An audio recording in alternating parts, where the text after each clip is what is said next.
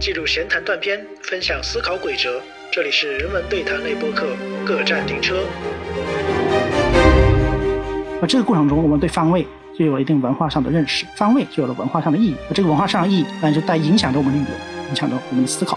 但是在新的近代以来的国际关系格局当中，可能西它更是一个强权的那种存在嘛。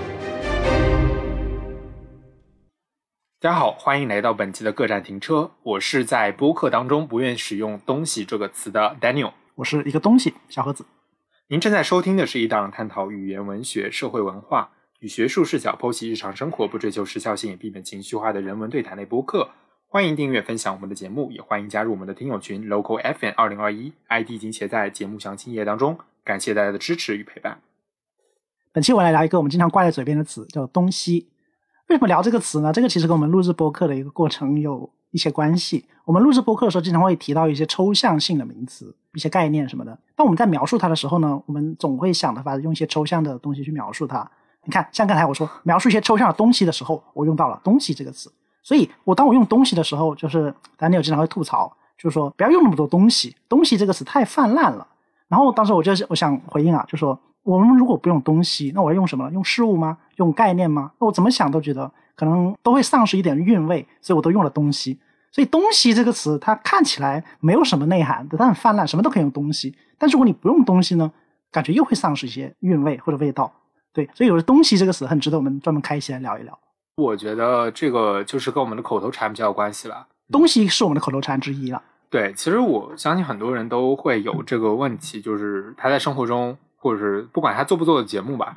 还有很多口头禅，只不过是你意识到和不意识到的问题。嗯，那因为我自己做了播客，然后包括我不停的剪辑，有时候我剪辑，我可能这个节目我要听重复听十遍，我就会发现很多很刺耳的词，比如说东西就是一个。那我觉得刺耳的一个很重要的原因在于，因为我们本身说的节目当中啊，说的一些学术话语或者是一些比较抽象的啊，包括一些书面语可能会稍微多一点。那这个时候呢，你在很多书面语当中突然间跳出一个非常口语的词，就是这个东西就会显得非常的刺耳，对，非常的明显，的确很口语化，对，非常的口语化。比如说我们说就是口语，我们如果是一档闲聊的比较欢乐的那种节目的话，那你说这些其实我也不会特别在意的。如果你通篇是口语那还行，但是如果你在对学术用语之后跟上一个口语的东西，这个落差就会体现出来。但不用东西的时候，如果我们保持一贯性，就是继续用像一些概念、范式那种很复杂的词。那是不是会影响到可能是接受的满意程度呢？我觉得它会有一定的影响吧，但是其实这个就是说句老实话，就是你的脑容量不够了，你的表达没有办法跟上你的大脑的思考，你表达不出那个词了，所以说这个时候你就不得不选择一个比较通用的一个词来填充你的这个思维的过程，对吧？你又不想打个愣。那就只能用这个词了。对，东西，所以我更加愿意把东西理解成就是一个口头禅。当我知道你想对这件事情进行一个辩护，你可能想指出啊，东西啊并不只是一个口头禅，它有你什么所谓的哲学上有什么意味，对吧？修辞上这个词代表了一些什么含义？那么这个选题呢，就是说我们今天聊的一个关键词，那就是东西这个词到底意味着什么，或者说我们能对它进行一个怎么样的解析？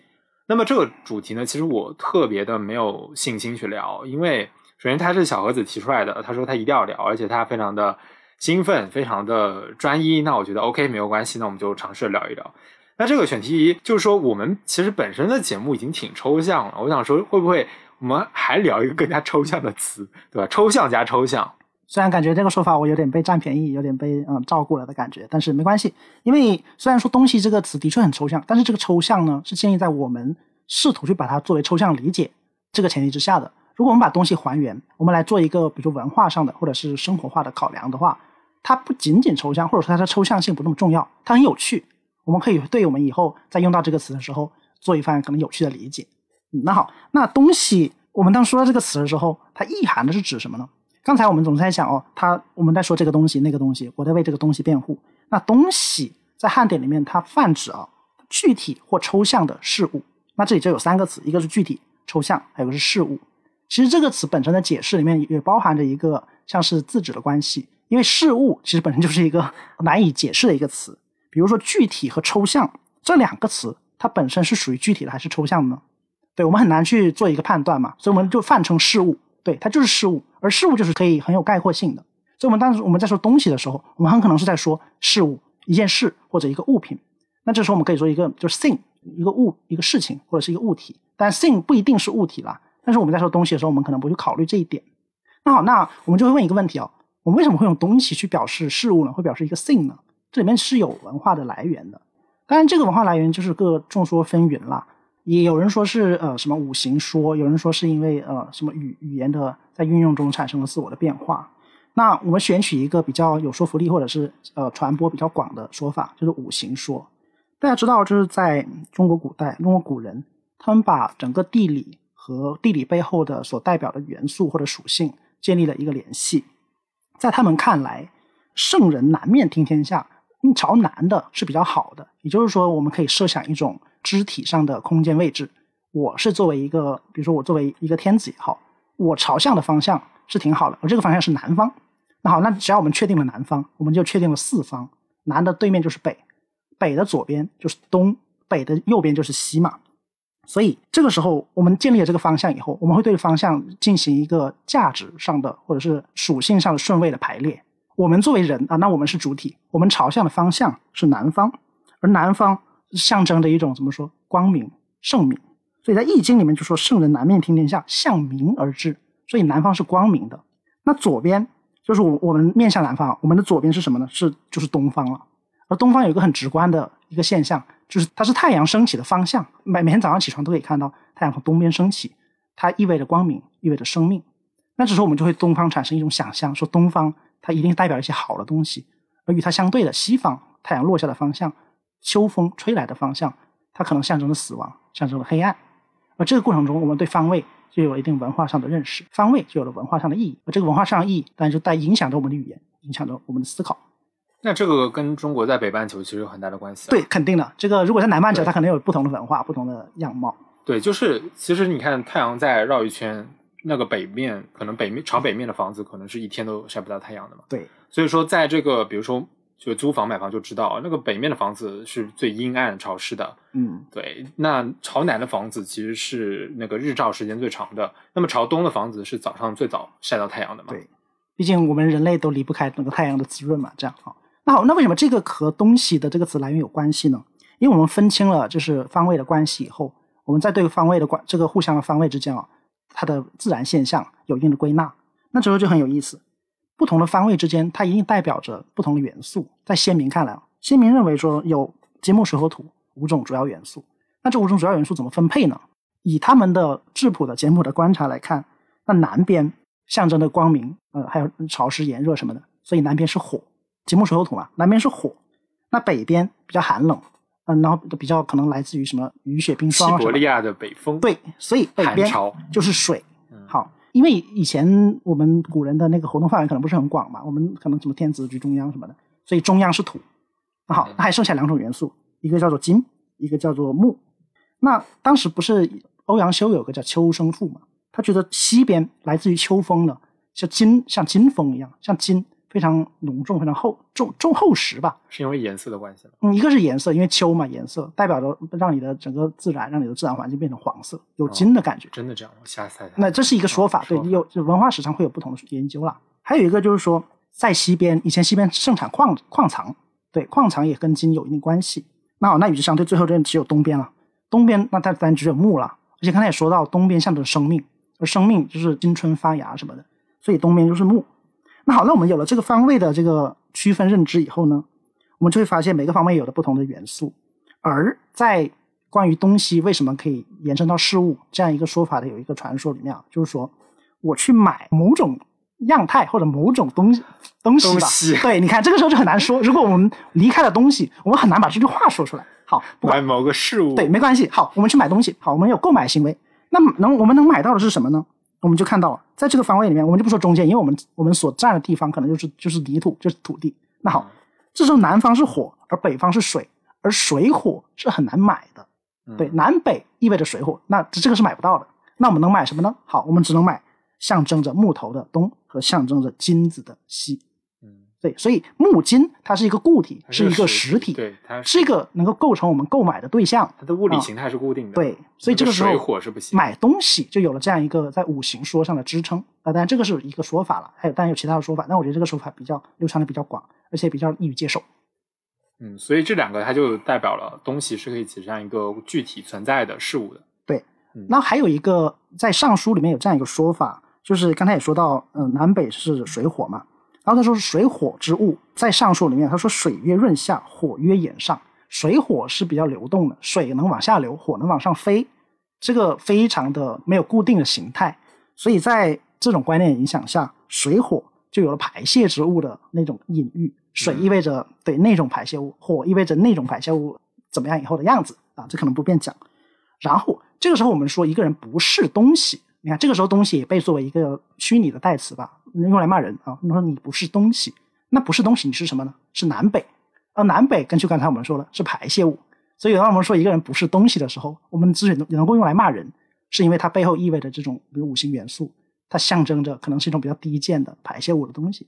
啊，你看我又用了东西，就你说你是拉子的那种感觉，有点这感觉嗯。对，虽然我们买的东西，呃我们购买的事物是一个实体，但是如果我们要用来骂人，我们当然也不会用这个去就。日语里面不是就这么骂人吗？日语最难听那个词对日语的骂人词虽然比较少，但是少，对但是他唯一骂人就是骂人排泄物。是的，是的，嗯嗯你看我们说了这么多嘛，就是“东西”这个词依然隐藏在我们日常语言的方方面面，我们很难避免去使用它，不管是用来描述中性的一个事物也好，描述一个贬低一个人也好，说一个人不是东西，也就是说这个人甚至连事物都不配，他不配是一个 thing，他比 thing 还要低，我们就是在存在的位格上贬低了他。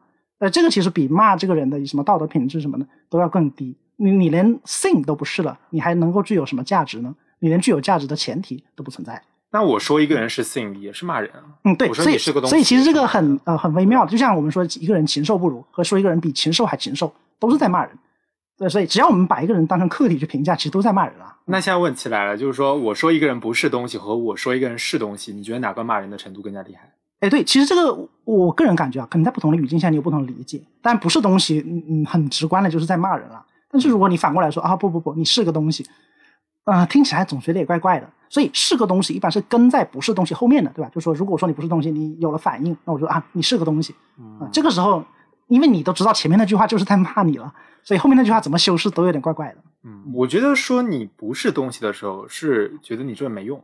但是如果我说你是个东西的话，有，但也是个东西，好像有时候也，是，所以所以我说是语境，有时候是好，我说是语境，就是如果你在前一句话你说你不是东西，嗯然后你起了一些情绪反应的时候，嗯我改口称你是个东西，根据我对你情绪的认知，哦，你就是在骂我。但是如果说我夸你这个人真有点东西，肚子里有点东西，对对，肚子里有点的时候好的，因为因为我们的前提不一样，前者的前提是我先把你摁在脚下，把你踩扁了，嗯我后来再把你抬高，但是抬的没有那么高啊、你当然觉得你被侮辱，但是后者我是无中生有，你本来我对你没有任何评价，嗯但是哎突然你有点东西，你在无中诞生了一定的价值，所以我说你有点东西。但你不觉得我说你是个东西和我说你肚子有东西这两个东西是有差别的？对你可能意就我说你识不一样，我说你是个东西的时候，它是指一个具体的事物，这样的话我就取消你的人格性了。所以说这个是一个骂人的话。但是我说你肚子里有点东西的时候，这个东西它指的是抽象之物，比如说是知识，比如说是道德水准啊，比如说是这个各种思想，对吧？我指的是这些方面。那这个时候正好就是东西所谓的你讲的这个灵活性就出现了嘛，它既可以是具体的东西，也可以是抽象的。或者说在你不是个东西的时候，那个主语是你，你是不是东西，我就把你作为一个评价的对象。但在后者，你有没有东西？那这个有没有，它前提就是你首先是个人嘛。对，如果我后者我用后一句话的思路来说，你不是东西，你是个东西啊，你就是个东西，你只是个东西。那这个时候可能想必你听到也不太好受，因为你和物体同格了嘛，嗯还是否定了你的人的属性，只是这个否定可能比较浅。就是还是说到刚才你禽兽不如和你比禽兽还禽兽，你被对比的方向都不是人，而只是跟禽兽在比，你当然觉得被他侮辱了。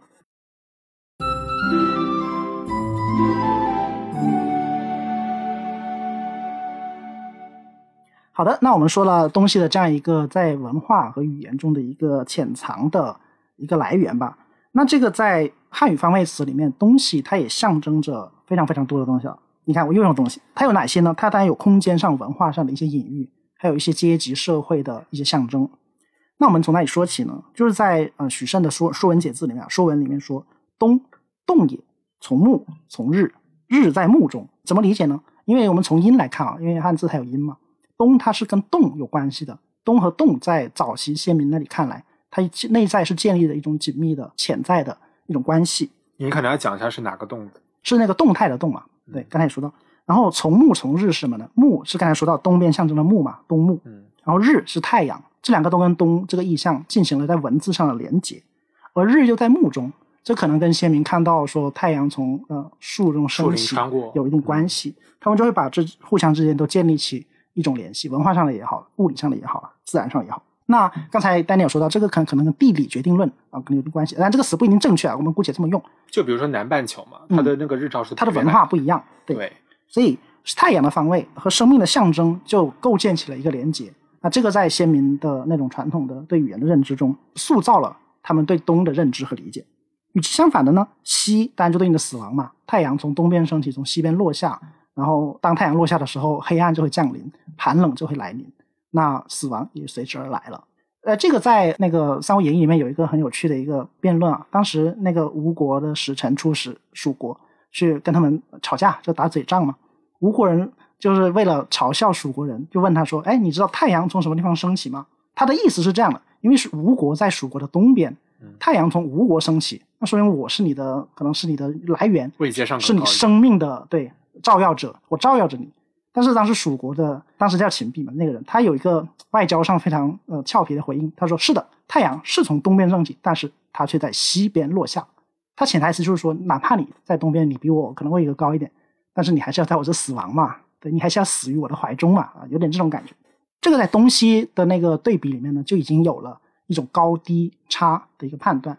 所以后人在用到这个词的时候，也会把这个词赋予位格或者是存在上的高低。比如说，我们都会用“东”去形容一种尊贵。所谓“东君”，指的是皇帝或者是一个天子这种。东宫。东宫对东宫西宫嘛，但东宫是比较尊贵的。还有东坐，东坐是什么？东坐不是在东边劳作，那个呃工作的坐。东坐就是当太阳春天来临的时候，我们要准备下地工作了。对，这个叫东坐。那还有东风嘛？对，东风不与周郎便。呃虽然这个东风和当时的战争环境有一定影响，但是东风这个作为意象，它就已经存在于我们的言说和文学之中了。所以我们就会产生东尊而西卑的这样一个。文化上的空间位格，这个有一个很明显的例子，就是在司马迁写呃《史记·项羽本纪》的时候，当时项羽把刘邦叫到呃那个鸿门宴去嘛，然后就当时要排座位，要排座位，当时是怎么做的呢？项羽是最高贵的，他朝东坐，然后项羽的那个谋臣那个范增嘛是第二尊贵的，他朝南坐，然后张良是，其实张良是刘邦的谋士，但是当时因为为了突出就是对张良的是这样一个知识分子的一个尊敬，然后让张良朝西坐，而刘邦是一个被邀请的对象啊。刘邦又是当时项羽可能不太看得起的一个对象吧，他只能朝北坐了。对，所以我们就会有一个很直观的一个图，我们可以画一个坐标轴，在这个坐标轴里面呢，它的右下角那个部分是最尊贵的。你看，朝东是第一尊贵，朝南是第二尊贵，所以东南是最尊贵的。与此相对的，那西北就是最卑微的嘛。在当时那个座位。那种文化的排列下，项羽用这个座位的排列方式去羞辱刘邦，对，所以你看东西南北，在这个时候就至少在司马迁写《史记》那个时候就已经有了对座位、对等级、对存在的程度的一个区分了。这也是很多时候我们在看到一些汉语词啊，它在描述东西南北方位的时候，它其实有一个微妙的顺序调整的，就像我们看到东西南北和东南西北，嗯，东一般都是在前面的，最前面。尊一般是在前面的，所以会有一个原则，叫做尊者在前，先尊后卑。在这样看来，不管怎么样，东都不太可能放到后面嘛。所以在这么多词语里面，我们就可以看到东的确是有一定的重要性的。与此相对，西当然也有了，但是它的重要性是相对于东而言的。它们可以作为对仗或者是骈文同时出现，什么东张西望啊，东奔西走啊，东倒西歪啊。你看，一般成对出现的时候，东还是要在前。你很少讲西张东望什么，哎，但你发现在日文里面好像不是这样，日文的那个北东北它写成北东，嗯嗯，对，这这个可能挺有意思，但是可能它但这个跟日本的地理环境有什么关系吗？说好像对我我我我觉得挺挺有意思，嗯，但是我觉得你说到这个，我突然想起来，就是中国它的所有的大江大河，大部分都是从西往东流的，对，就西地是高原嘛，地理位置对吧？对，嗯因为那个三级阶梯嘛，对吧？因为东边是平原东边是大海，对对，从西往东流的，所以我觉得可能跟这个也有关系。嗯，毕竟还是刚才说的，整个地理，不管是太阳也好，地理也好，就天文地理嘛，还有水文，都会影响说你对方位这个词赋予的意义的影响。那好，那说完这个东西方向或者是方向词在传统文化里面的定义以后呢，这个定义延伸到了近代，它是有一个政治含义上的延伸。就是我们近代总会听到东风，嗯、压倒西风，什么呃西方势力什么的，对东西这个政治色彩就越来越被我们所感知了。当然，这个在以前也是有了，就是以前不是有四夷说嘛？以前的四夷说里面，我们认为天是圆的，地是方的，而刚才说到地，在这个方正的地上呢，天子是在中央的嗯，天子居中央。那天子中央以天子为中心啊，东边是什么呢？东边是夷，南边什么？南边是蛮，西边是戎，而北边是狄。所谓东夷嘛，东夷西戎，南蛮北狄。那正中当然是最尊贵的了。只是当时说夷非常有趣啊，当时所谓的夷是哪里呢？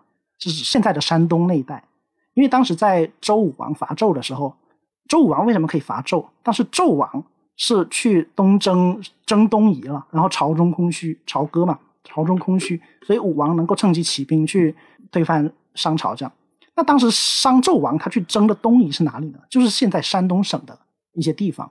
所以在当时看来啊，当时以河河南目前河南那一带作为中心的话，山东就是东边。所以当时东边对东边的想象是比较贫瘠的了。比较狭窄啊，在东边就是海了。没办法去过不去了，嗯，只是到了后来啊，那可能他们知道有日本的存在，有啊，就是朝鲜半岛的存在，东边呢又变成了更低的一些存在，比因为这么讲，好像就是东夷是最快被所谓的同化或者文对明开化的，而且很适合农耕嘛，比较近农民对对嗯对，而且比较近。那这个政治色彩到了就是近代以降嘛，就是二十世纪开始，这就更加明显了，因为这个时候我们所谓的东方和西方的疆域就扩大了到了甚至全世界。我们所谓西方是指说除了我们所谓亚洲或者是讲汉语的这个区域之外的所有对象，哪怕哪怕你是可能是在那个印度什么，你可能也会叫为西方。但是这个里面又会存在一个问题啊，我们的中心已经变了，不是像以前说的，比如说周天子或者是商商朝皇帝那种在河南在陕西，我们的中心变成哪里了呢？如果我们说我们现在是在东亚，然后我们这相对于中亚和西亚而言，那中就会变成了亚洲中部，变成了中部亚洲那块区域。那这个时候，这个中部是以什么标准来恒定呢？这个就是纯地理意义上的对这种，这个是纯地理，而这个地理又是以说做把亚洲作为一个地理上的整体，嗯就就像比如说画地图嘛，作为一个整体。所以这个时候所谓的东边又只是亚洲的东部，东其实很少有人有这种纯地理意义上的亚洲概念。嗯，就一般说起亚洲的话，可能还是东亚，更多是文化，包括有时候美国说 Asia 这种种族的时候，它其实还主要指东亚嘛，嗯对吧？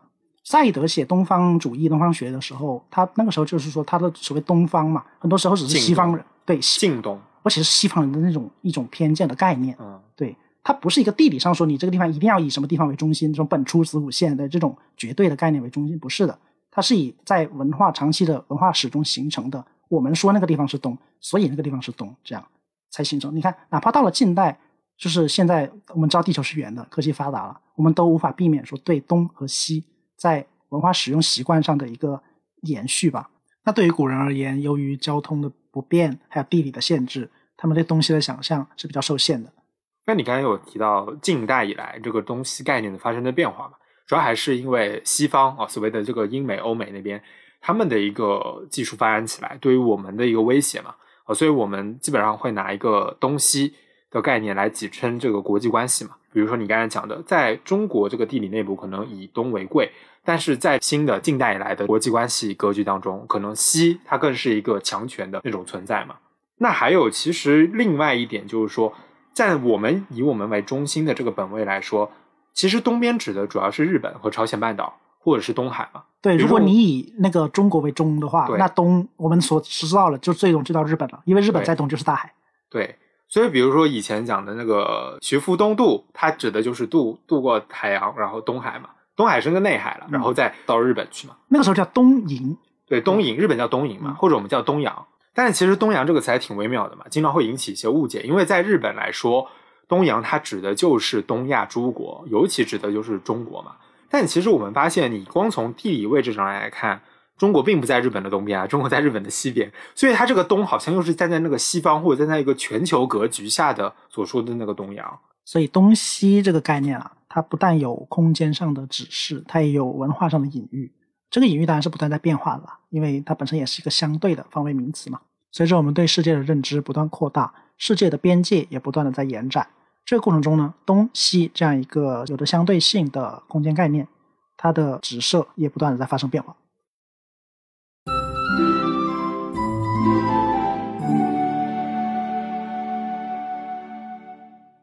那在对“东西”这个词的日常使用和它的在文化脉络上，刚才说的一点都不日常，没有继续，还还好吧，毕竟都是和一些中国传统的语用中的一些现象。对，历史必历史方面的吧。虽然它不一定能够被我们现在日常生活中使用啊，但是还是会反映在我们的一些书写和一些对，就是这个历史脉络是影响我们现在这个词的词义的嘛？对，在一些成语中还是体现的，什么房东这种啊。那说完了，怎么了？房东，房东做东和店东都是东尊西卑这个现象的一个体现。那所以房房客叫房西，房客就可能要低一点了。我们可以叫发明一个词叫房西，然后就指房客。那说了这些世俗的现象以后，我们试图把这个词上升到哲学层面，做一个釜底抽薪、刨根问底的追问吧。要逃了，嗯，别逃，留着。我们有一个很直接的质问，就是东西是什么东西？啊，这个感觉是在套娃，因为如果你对东西不了解，那个东西是什么东西，后面提不出这个问题的那个东西你就不知道。但是这个问题我们必须得问，因为我们得有一个对它本体论啊。这个时候说到一个比较生僻的词啊，本体论上的追问。对，我们在说东西的时候，我们指的像刚才说的，可能是一个事物，也有可能是一个 being。那这个 being 是什么呢？就是存在。所以我们问东西是什么东西的时候，就 human being，这其实对，这其实是在做一个本体论的追问。那本体论问的是什么呢？本体论问的啊，简单来说，其实就是东西是什么东西啊？就本质是什么嘛？嗯，但是本质这个词我们放到后面讨论啊。本质这个什么是要？就比如说我是谁，就是一个本体论，是要议论的啊。但是本体论它更根本的不是问我是谁，它是问是什么是什么？这个什么它本质上又是什么呢？因为我如果作为世界的其中之一嘛，那世界是比我更根本的。对，问我是谁，也就是在问世界是什么。然后问世界是什么？世界它作为存在，那就问存在是什么。好。所以，如果我们在问东西是什么东西的时候，或者在问东西是什么的时候，很有可能是在问存在指的是什么。我们说什么什么存在，那我们究竟在说是个东西，它是在我们面前呢，还是说这个东西能够被我们所感知到呢？但每个人有不同的理解了。像我们大家都很知道了，贝克莱说存在就是被感知嘛。对，确定我们都知道嘛？这个算算是梁文道的众所周知。对，可能有点了。但这个是一个呃哲学史上的一个经典的公案，就是哲学史上有一个叫贝克莱的哲学家认为，存在的东西它必须要是被感知的，同样也相反也是反之亦然，被感知的东西它是存在的，不然就不存在，这才是存在化的一个是限定了。但是至于什么是存在，这个在古希腊那里就已经可以看到渊源了。古希腊哲学家里面对存在或者说对本体的追问是很流行的，那个时候的人一不留神就会问到存在是什么，世界的本源是什么，对，或者是这个世界。来源于什么地方？它是什么样？像哲学之父泰勒斯就说嘛：“水是万物的本源。”对，水是不是万物源不重要，但是他试图去给出一个答案。他觉得万物是有本源的。对，这个本源是水，或者是别的什么水，或者火，或者气都无所谓。他是哲学之父吗？那至少在一哲学当时很多这种自然主义哲学家，什么火是本源，气是本源啊，对，水是本源，就啊，水是世界本源是在后面说火和气，就阿纳克西曼德、阿纳克西美尼那些人之前的，所以他在时间上是比较早的。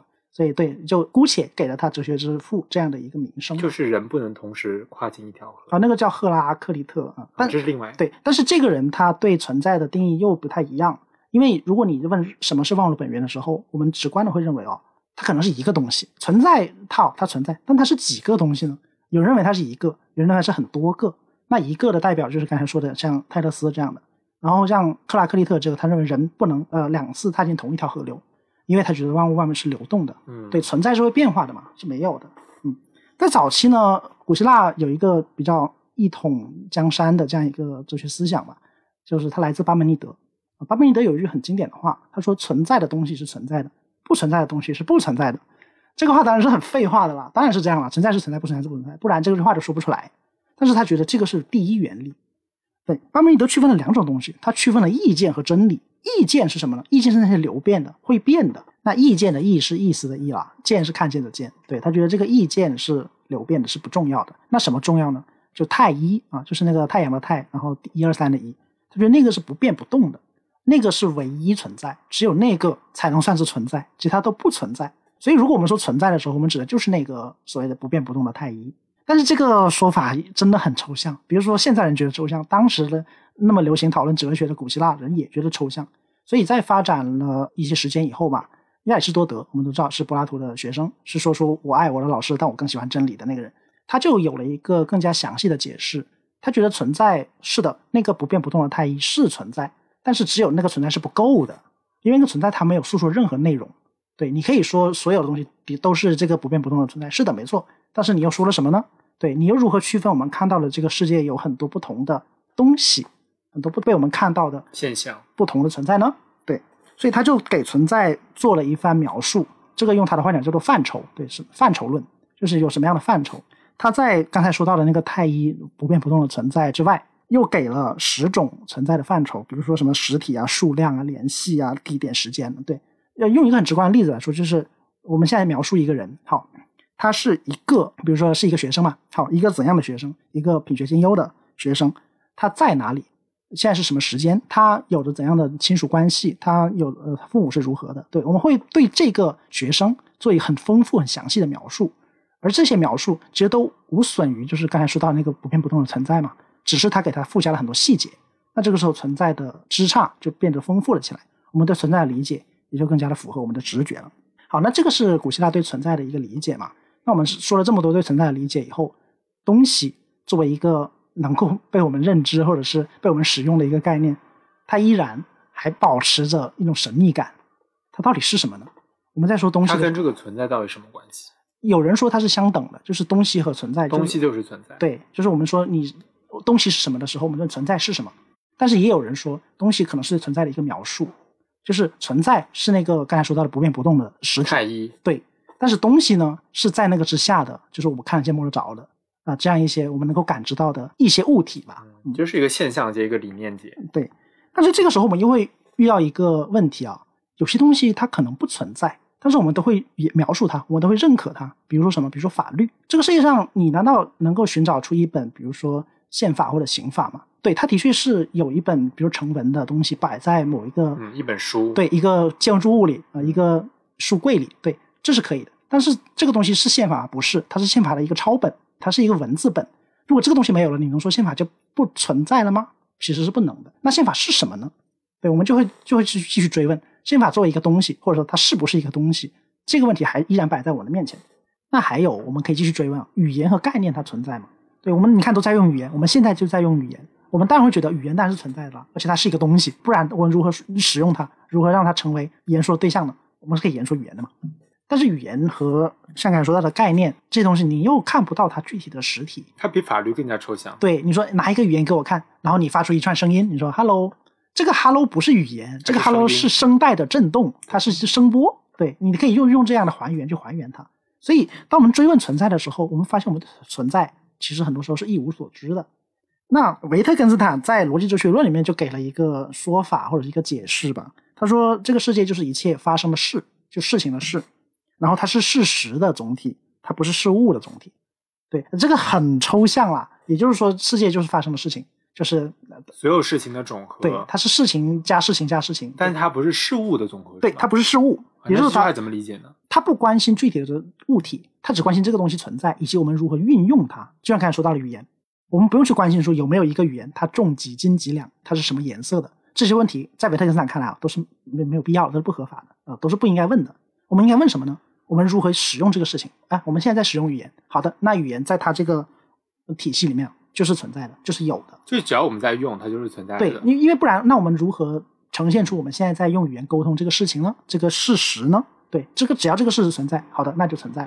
当然，这个很微妙了，因为这样有无限多的事实。我们今天用语言，我们只要改变某一句话的说法，我们有无限很多很多种变数，这个其实是很丰富的。但这个在他看来没关系，因为世界是一切发生的事的总和嘛。所以我们讨论东西是什么东西的时候，我们也就是在讨论存在。而维特根斯坦的这个理论就为存在划定了一个界限。他说，世界是一切发生的事，它是事实的总体，不是事物的总体。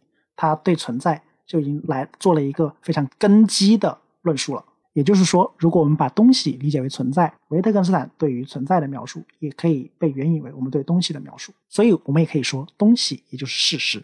那最后，我们来聊聊一个我们日常生活中都会用到一个说法，就是本质上相同啊，或者本质上不同，本质上同不同这个问题啊。我们日常生活中会说这些吗？你不会吗？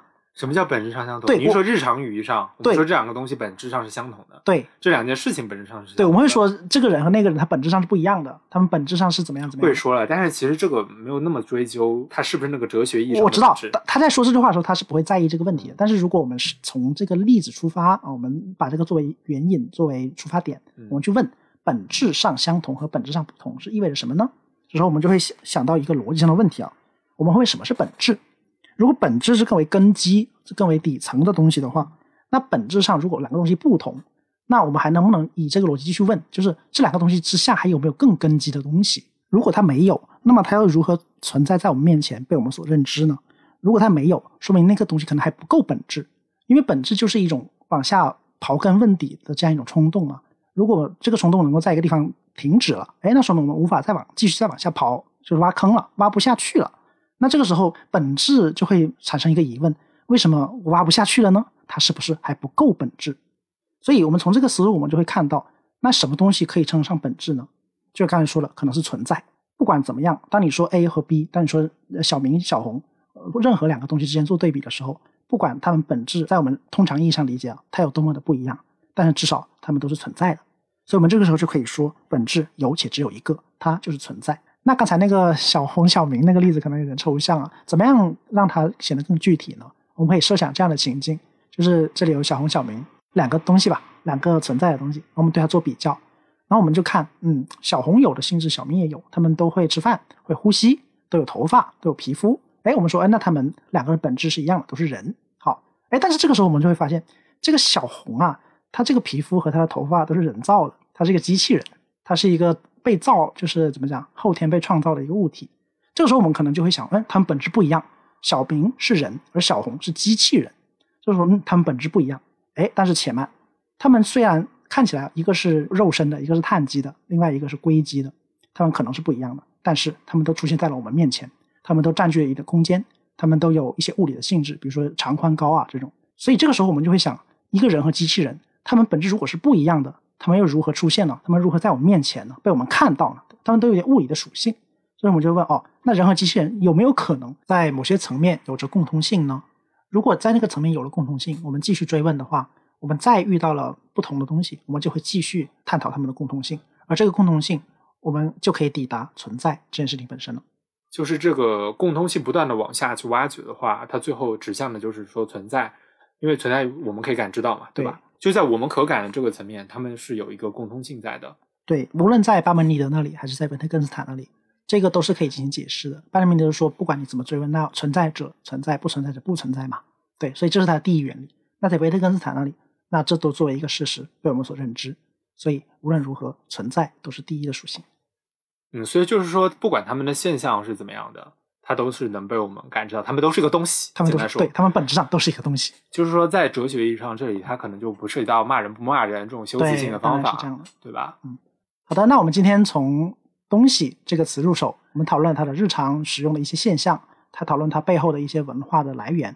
最后，我们上升了非常高啊，跑到了哲学的领域。好的，我们对“东西”这个词做了一番非常釜底抽薪的拷问，但是我们的结论仍然是我们仍然不知道东西是什么东西，我们对东西的认知仍然还是有着一些盲区的。那你以后还会说“东西”这个词吗？嗯，我觉得也很难避免，因为东西嘛，可能作为口头禅，它已经在我的舌头里面塑造了一种固定的动作或者固定的形象。只是说我们在对东西有了一番反思和认知以后呢，我们对使用东西这个我们语言本身啊，都会多了一层理解，这样你以后收东西不会有愧疚，嗯就是更加的理直气壮，有一种免责声明的感觉嗯免责声明。但是还是有一点要说一下，最后就是我们刚才说的这个东西，作为指向一些具体或抽象物体的东西，和你骂人的那个修辞型，好像它发音上是有点不同的。一个是东西，一个是那个西是轻声的。哦，说到这个发音呢、其实，在东西就是有音和无音，东西和东西这两个区区别之间呢，东西一般是指方位的。对对对，我说错了，就是那个方位的那个词，它东是西东西，对。东西南北，它是并列的嘛，所以它的发音也是一样的。好。像还有部电影叫《无问西东》，它是对把故意把东西反过来，但这个时候不管东西还是西东都是方位，但是东西就是轻声那个，就有点表示 something 那个东，它是作为一个那个主词的感觉。something，而这个来源刚才我们也说过了嘛，嗯，好吧，那我们今天这节节目就到这儿。如果你对这种口头禅或者是这个关键词有什么自己的更多的理解，也欢迎在评论区与我们交流。对，如果是对内容里面的一些用词的艰深晦涩颇想吐槽，也可以在评论区反馈。我就很想吐槽，我吐槽置顶。好的，好的，那我们自己也会吐槽的。好，那就本节目到这里结束了。那谢谢大家收听。